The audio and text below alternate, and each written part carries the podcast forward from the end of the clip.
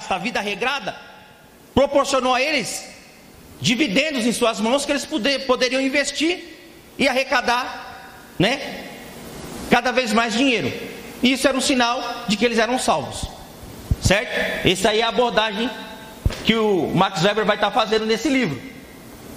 Só que se a gente parar um pouquinho para pensar e ver que isso também é um desdobramento para os nossos dias de hoje, a ética protestante e o espírito do capitalismo, hoje nos nossos dias, não estou generalizando, mas eu gostaria só de dizer que o espírito do, do capitalismo tomou conta da ética protestante. Se no primeiro momento a ética protestante contribuiu para o capitalismo, hoje é diferente. Hoje o espírito do lucro, o espírito do capitalismo, em diversas denominações, ele influencia a nossa ética e a nossa maneira de viver. Isso é uma reflexão que tem que ser feita também. Certo? Muitas igrejas estão se tornando empresas. Né? E como muitos costumam brincar, pequenas empresas ou pequenas né, igrejas ou grandes igrejas, grandes negócios. É, não existe na questão de mensurar quem contribuiu mais. Eu acho que essa sequência de pré-reformadores e de reformadores é, proporcionou o eclodir da reforma, porque não foi um fato isolado, mas é uma série de consequências, uma série de atitudes que vieram sendo tomadas que proporcionou a reforma em diversas situações, em diversas instâncias, em diversas localidades. Mas o pensamento era um só. Que era o quê? Que era reestruturar aquilo que havia se perdido. Então, é, eu seria injusto aqui de dizer que Lutero foi mais que Calvino, ou mais que o Henrique VIII, ou menosprezar o legado do John Hus e do Savonarola. Acho que todos foram pertinentes e contribuíram, e eu não consigo apontar aí, nesse sentido, quem contribuiu mais. Acho que todos foram importantes e essenciais para esse processo de transformação.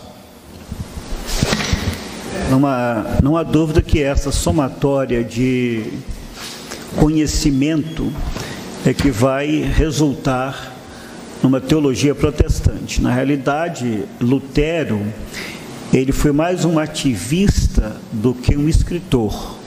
A teologia que Lutero usou é do Melanchthon, na realidade. É um escritor que vai escrever toda a teologia da reforma de Lutero, basicamente é Melanchthon. Mas há uma somatória de tudo isto, né? Talvez nós devêssemos olhar, João e meus irmãos, não para Lutero e para Calvino, mas olhar para o começo do século XV, 1400 e ver todo aquele movimento de busca de uma reforma dentro da igreja. Uma vez que essa reforma não foi possível dentro da igreja, reformou-se numa outra igreja.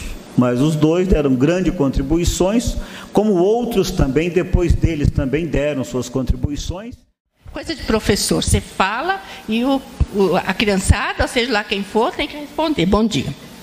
Bom, o nosso tema de hoje é esse que está aqui a consciência do homem pós-moderno e a igreja.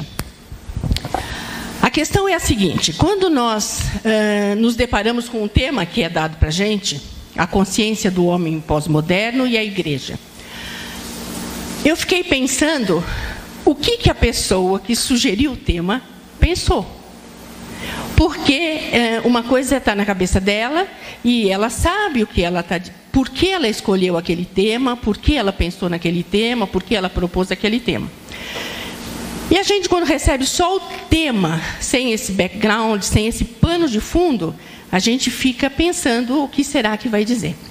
Então, eu pensei o seguinte, que nós deveríamos, de, pelo menos nessa manhã, tentar equacionalizar, uh, aferir os nossos conceitos, certo? porque eu posso estar falando a coisa de um jeito e você está entendendo de outro. Então, eu percebi que nós seria interessante se nós avaliássemos isso. O que, que é a consciência? O que é o homem pós-moderno? E o que é a igreja? Agora tem um negócio, eu não gosto, eu vou perguntar, eu vou provocar vocês, e eu quero que vocês falem. Porque uma das coisas é o seguinte, sabe? É, não existe mais isso de ter alguém que é dono da verdade, fala, fala, fala, e os outros só ficam assim, né? Então, consciência. Então, alguém pode, assim, a, a, bem a grosso modo, dizer o que é consciência para você? Se não tiver candidato, eu aponto. Então, é, consciência é uma capacidade, vamos ver, dada por Deus ao ser humano para uh, exercitar uma autoavaliação. Isso quer dizer o quê?